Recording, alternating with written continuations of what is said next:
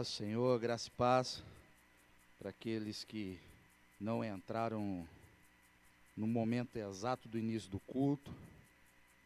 E eu acabei já dando a paz do Senhor. E eu faço isso novamente. a graça e a paz do Senhor. Amém?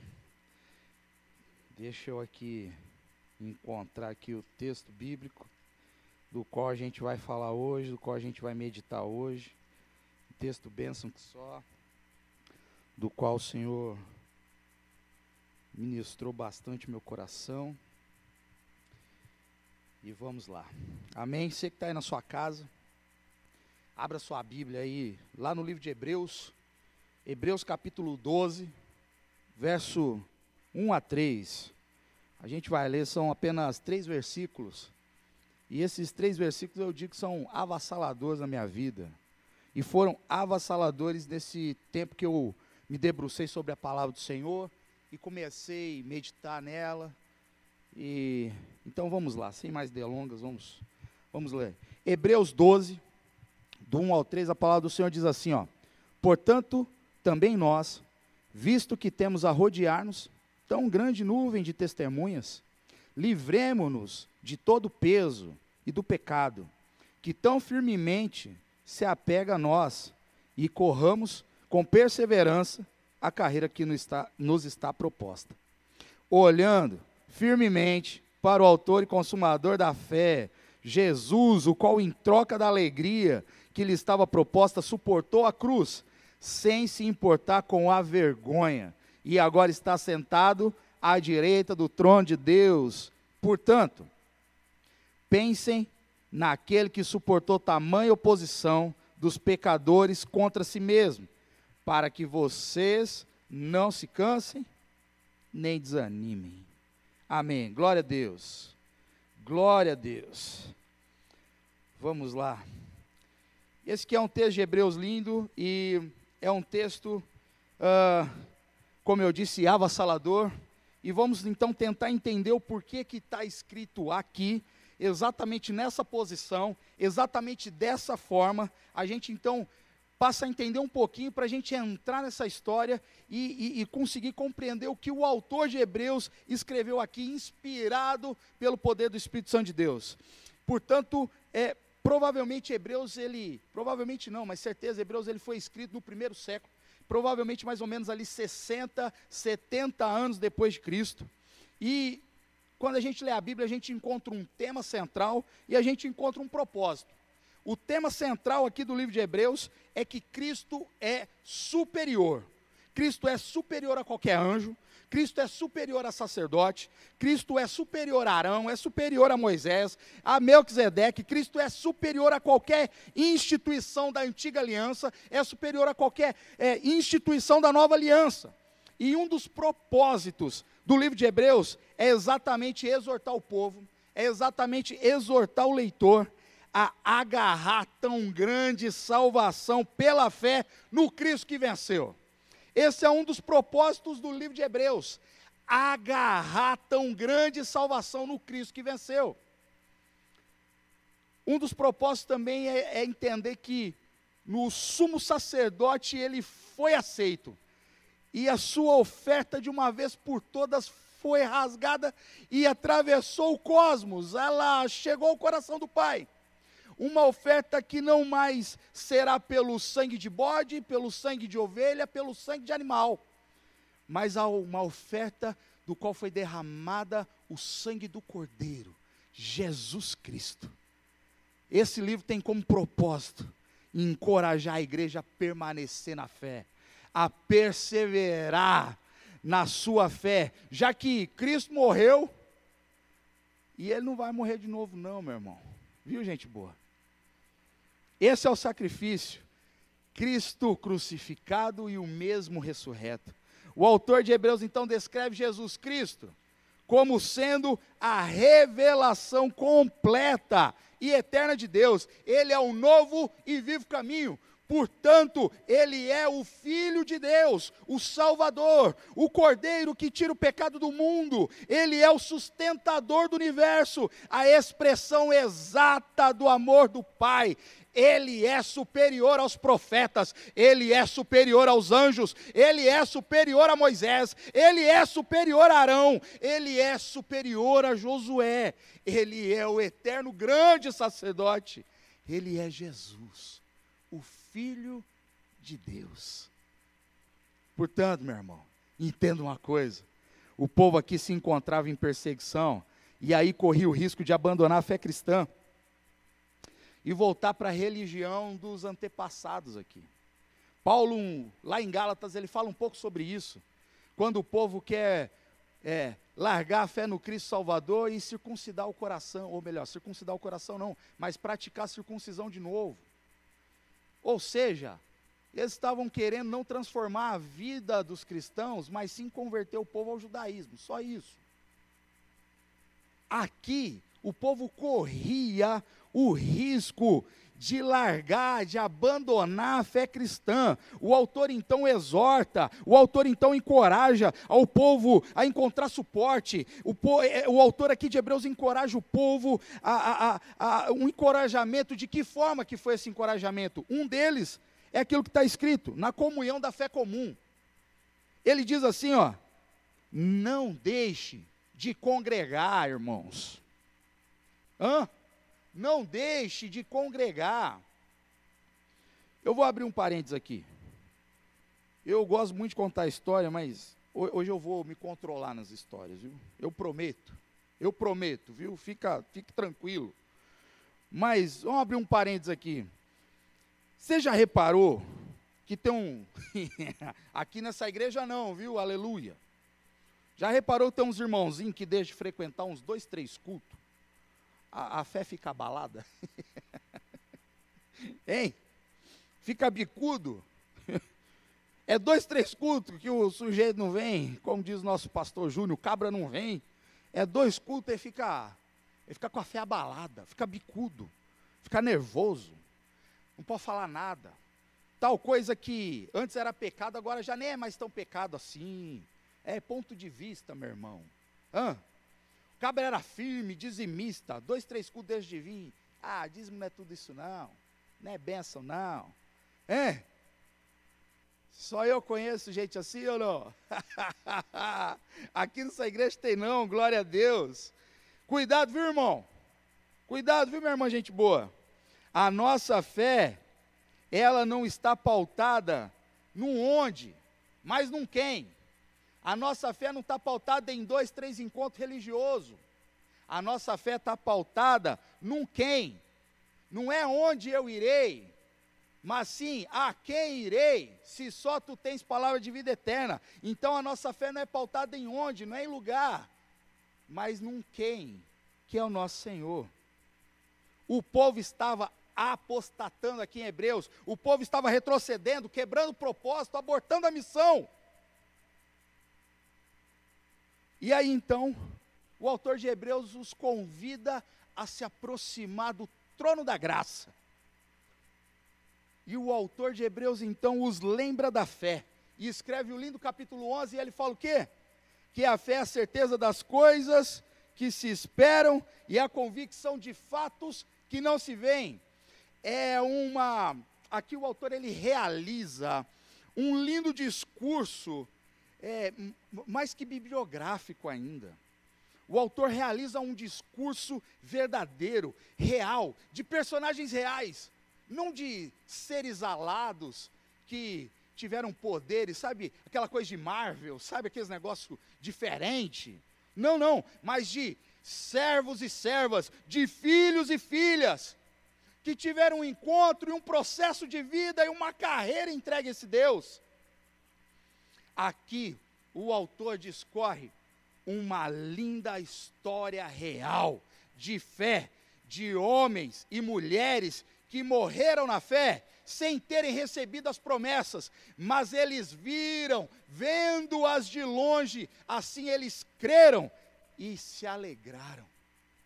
Aqui no capítulo 11 de Hebreus, está um relato de servos e servas que pela fé venceram reinos, que pela fé praticaram a justiça, que pela fé alcançaram as promessas, que pela fé fecharam a boca dos leões, apagaram a força do fogo, escaparam o fio da espada, que pela fé da fraqueza tiraram força, e nas batalhas se esforçaram.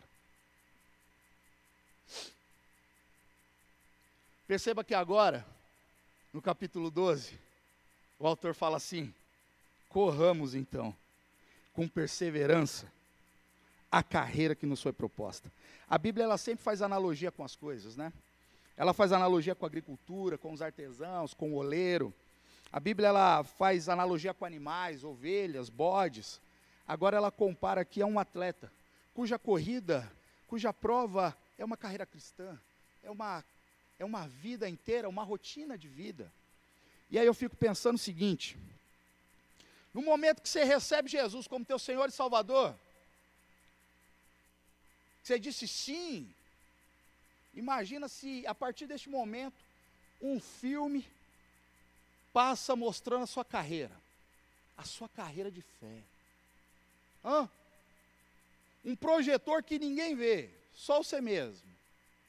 Ele abre aqui, ó, tchum, na sua frente, e ele começa a mostrar a sua carreira de fé. Suas passadas largas e firmes, ou as suas passadas frouxas com os joelhos vacilantes, a sua arrancada sobrenatural, e no quilômetro seguinte dessa carreira, começa a murchar, sem ter energia, sem ter força. Eu fico me perguntando se no filme dessa vida a gente está correndo com perseverança, como o autor de Hebreus está falando aqui, ó. Corram essa corrida com perseverança. E o melhor, se apoiando nos relatos vitoriosos dos servos e servas do Senhor, que triunfaram em suas carreiras pela fé no Deus Salvador, olhando firmemente, olhando fixamente para o Autor e Consumador da fé. Gente boa, presta atenção, era comum nas histórias das competições antigas, grego-romana. Eu, como professor de educação física, às vezes eu falo um pouco sobre a evolução do movimento físico, do movimento humano ao longo da história. Eu vou lá desde o do período nômade e tal, antiguidade, os povos medievais. Eu chego, quando eu chego no período da Grécia, ali o berço ali do, dos Jogos Olímpicos modernos de hoje, e aí eu sou obrigado a dizer que os atletas ali, eles, os atletas gregos, eles cultuavam muito o corpo e tal, tinha aquela coisa, e eles se despiam para praticar a modalidade, né? Quando eu falo isso para os meus alunos, é 10, 15 minutos de risada, o trem não para, o negócio é terrível, a cabeça das crianças vão longe. E aí eles falando, mas eles arrancavam a roupa, professor, para correr? Eu, de fato, a história diz que sim. Enfim, pegando esse gancho, gente, os atletas, uh, era comum que os atletas, é, era comum os atletas correrem e participarem dessas competições é, se despindo de suas roupas, de suas túnicas, se despindo do cinto, para que nada pudesse atrapalhar o seu desempenho, para que nada pudesse atrapalhar é, a sua performance. Certamente a capa o atrapalharia, certamente a túnica o envolveria em seu movimento e fazendo tropeçar e, e, prendendo em seu corpo. Essa analogia que o autor de Hebreus faz, desse mesmo modo, uh, o autor está dizendo para nós nos livrarmos de todo o peso e para nós também nos livrarmos do pecado. Ou seja, para nós nos livrarmos dos embaraços, dos obstáculos, dos obstáculos que, que se opõem a tal é, rapidez que tal prova exige. Ponhamos de lado, meus irmãos, todo excesso de bagagem, todo gênero de carga que nos atrasam. Permita que o Espírito Santo de Deus ministre aí no seu coração. Ponhamos de lado todos os embaraços dessa corrida que é espiritual. Ou seja, todo o apego do presente, da presente vida, uh, seja os deleites que esse mundo proporciona, seja os, os apetites da carne, seja as preocupações terrenas, seja as riquezas, as honras, os títulos, seja os milindres, seja os espíritos de, o espírito de vitimismo. De uma vez por todas, meu irmão, gente boa, vamos parar com esse espírito de vitimismo. Essa é uma corrida que exige é, é, é, um esforço ingente, ou seja, um esforço desmedido. Há uma nuvem de testemunhas, de mártires, vitoriosas, que receberam o prêmio, que é a coroa da vida. E que, segundo o relato aqui do autor de Hebreus, essa nuvem de testemunhas, elas aplaudem, elas assistem, desejando que tal caminho, tal carreira que fora é, traçado por eles lá, completados por ele, por eles lá, seja também completados por nós também. Ponhamos de lado, meu irmão, a ira, a raiva, a malícia, a difamação, ponhamos de lado a fofoca, e fixemos o nosso olhar no Cristo Salvador. Aí na sua casa depois você pega a internet e coloca assim no, na sua fonte de pesquisa aí, Gabriele Anderson. Talvez seja assim a pronúncia, né? Essa daí, Gabriele Anderson, faça isso, viu? Não deixe de ver esse vídeo, não. Vai aparecer vídeos longos de dois minutos, de enfim, de cinco. Escolha aí. É, é, essa foi a, maratonista sueca na Olimpíada de 1984 de, de Los Angeles, que é aquela maratonista que começou uma prova e no quilômetro final ela entra no estádio olímpico cheio, cheio, lotado. E de repente, a fadiga, o cansaço, começa a fazer com que ela, ela, ela tenha perda de coordenação motora Aí começa a vir as câimbras, e os médicos, os paramédicos, eles, eles começam a se aproximar, e ela diz que não, diz que não, porque se há uma lei, há uma regra, que se alguém ajudar aquele atleta numa prova, ele é desclassificado, ele tem que completar aquela prova ou desistir. Mas ninguém pode pegar ele pelo braço e levar ele até a linha de chegada. E essa mulher, o vídeo é impactante, porque ela começa a ir toda torta, e, e ela não desiste. Eu fico imaginando o tamanho da aflição, eu fico imaginando o tamanho da dor que é essa atleta. Ninguém nem lembra quem ganhou a medalha de ouro. Quando você fala do atletismo nessa prova é, de longa distância da Olimpíada lá de Los Angeles, todo mundo lembra dessa atleta que chegou capengando, cheio de cãibra, cheio de dor. Mas ela tinha um prêmio. E ela olhava fixamente para esse prêmio. Naquele momento da prova, o prêmio não era o pódio Naquele momento da prova, o prêmio era completar a carreira, o prêmio era completar a prova, e ela olhou firmemente. É com essa gana que a gente tem que caminhar, é com essa sede, é com essa garra que a gente tem que caminhar. Olhando firmemente para Jesus.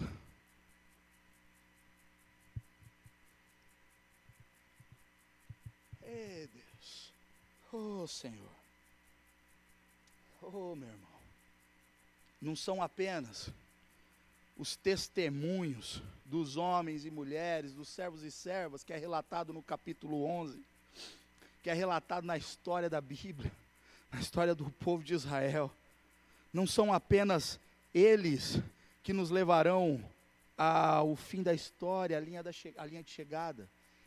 Eles são importantes sim, mas o que nos levará à linha de chegada é o Espírito da verdade, nos guiando num caminho da verdade. Sabe que teve um período da nossa vida, teve um período da minha vida, da vida da Camila, em que a prova ficou difícil. A prova. A, a prova, ela. Chegou um momento assim que a gente olhou e era era um morro, né? Era uma subida só, cheia de buracos, sem torcida, sem aplausos. Quando a Camila ela foi diagnosticada, quando ela foi diagnosticada com câncer, nesse momento da nossa vida, a prova ficou pesada, as pernas começaram a pesar, a corrida ficou difícil sim. Mas eu lembro bem que a minha esposa olhando para mim na sala de casa, uns dias depois de receber o diagnóstico, ela disse assim para mim, nego, eu quero viver. Eu quero viver.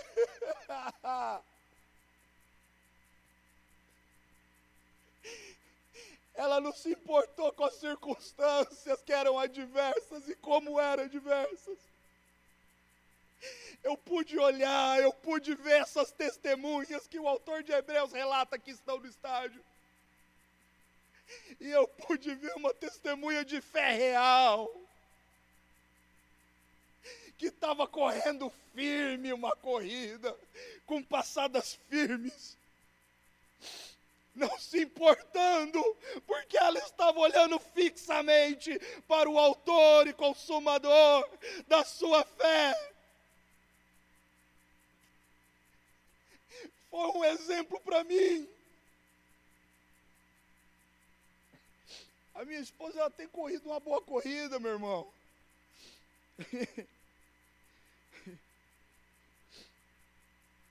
Ei, Deus. Só o Senhor mesmo para fazer a gente chorar ao vivo, né? Temos que olhar firmemente, gente boa. Conservemos o olhar no Jesus Cristo. Conservemos o olhar fixos em Jesus Cristo que todas as vozes do estádio que servem para te atrapalhar, põe de lado. Todas essas vozes sejam silenciadas em nome de Jesus. Que as circunstâncias ao redor não te façam perder a visão do Cristo.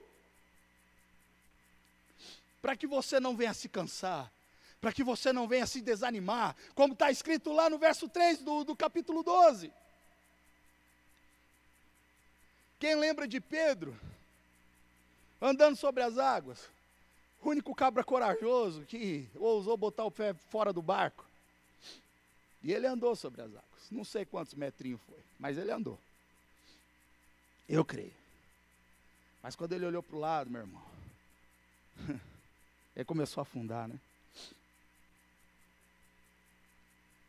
Conserve os olhos no Senhor Jesus. Conserve os olhos no Senhor Jesus. Como Estevão, que está lá no capítulo 7 de Atos, 6 e 7 de Atos, você vai entender essa história. Estevão, cheio do Espírito Santo, ele fitou nos, os olhos do céu. E ele viu a glória de Deus e Jesus em pé à direita do Pai. Ele viu os céus abertos. Quando ele fitou os olhos, nem o ódio do coração dos homens, nem os dentes rangendo, nem a multidão gritando, puderam tirar o olhar fixo de Estevão, que fitou o Senhor nos céus, cheios do Espírito Santo. Ele é o autor e consumador da nossa fé, ele é o pioneiro, ele é o consumador, ele é o aperfeiçoador da fé. Ele é o princípio, ele é o fim, ele é o alfa, ele é o ômega. Ele suportou a cruz, desprezando a vergonha, por conta de uma alegria que lhe fora prometida, por conta de uma alegria que lhe fora proposta, lhe fora garantida.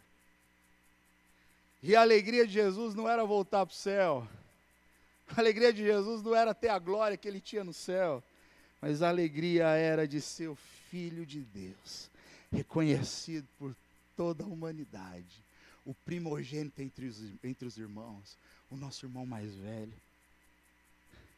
A alegria de Jesus era que se cumprisse João 3,16. Lembre-se, essa não é uma corrida qualquer, não, meu irmão. É uma corrida de fé, é uma corrida da vida. Não é uma competição cheia de rivalidades entre os atletas.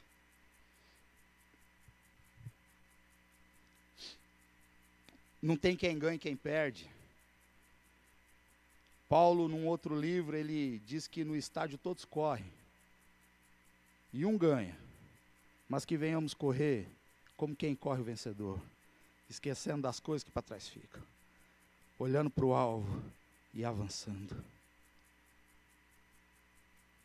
Lembre-se do vídeo de Gabriele Anderson, da gana, da sede, da garra, da coragem, do seu olhar fixo a um alvo.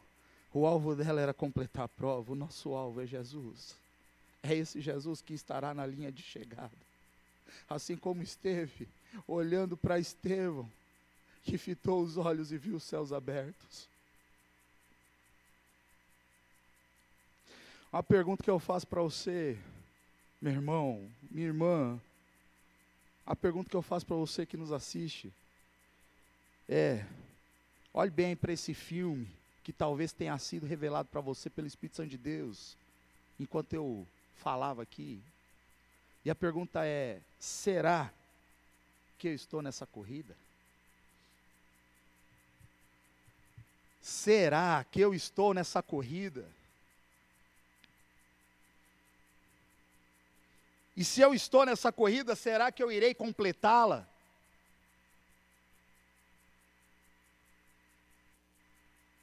Qual será a próxima curva? A próxima ladeira? Se vai chover num determinado momento da prova? Se terão os aplausos?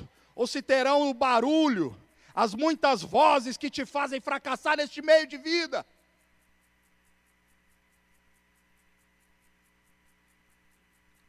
Complete a carreira, meu irmão. Complete a corrida. Conservando os olhos firmes no Senhor, olhando firmemente para o Autor e Consumador da fé, da vida. Olhando firmemente o invisível, como quem vê o visível. Olhando fixamente o invisível, como quem vê o visível. Essa é uma palavra de esperança para você. Uma palavra de esperança. Se você acha que a vida não faz mais sentido. Se você acha que Deus perdeu o controle das coisas, perdeu a mão, sabe? Não põe sua confiança em homens poderosos, não. Em carreira, em sucesso, em títulos, em diploma. Olhe firmemente para o autor e consumador da nossa fé. Deus os abençoe. Feche seus olhos aí. Senhor nosso Deus e Pai, que a tua graça que nos alcançou, a luz que irradiou e brilhou sobre os homens, enquanto andávamos em trevas. Que teu Espírito Santo possa nos guiar, possa nos conduzir, possa nos impulsionar muitas vezes praticamente pegando na nossa mão e nos puxando, Pai. Que venhamos completar essa carreira, que venhamos completar a corrida da fé, que venhamos colocar de lado os embaraços, os empecilhos, o pecado, que venhamos nos despir do nosso eu e que possamos avançar em glória, em fé, em graça, em humildade, em amor, Pai olhando firmemente para o Autor e Consumador, o aperfeiçoador da nossa fé, sem titubear, Pai, sem se cansar e sem se desanimar, mas olhando fixamente para Ti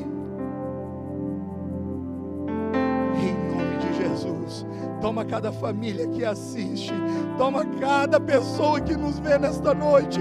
Toma cada pessoa que nos assistir amanhã, depois, daqui um ano, eu não sei. Mas que o Senhor possa ser a esperança viva, o vivo e novo caminho. Em nome de Jesus. Em nome de Jesus. Que o amor do Pai, a graça do Filho e a comunhão, a companhia eterna do Espírito Santo de Deus possa estar com cada um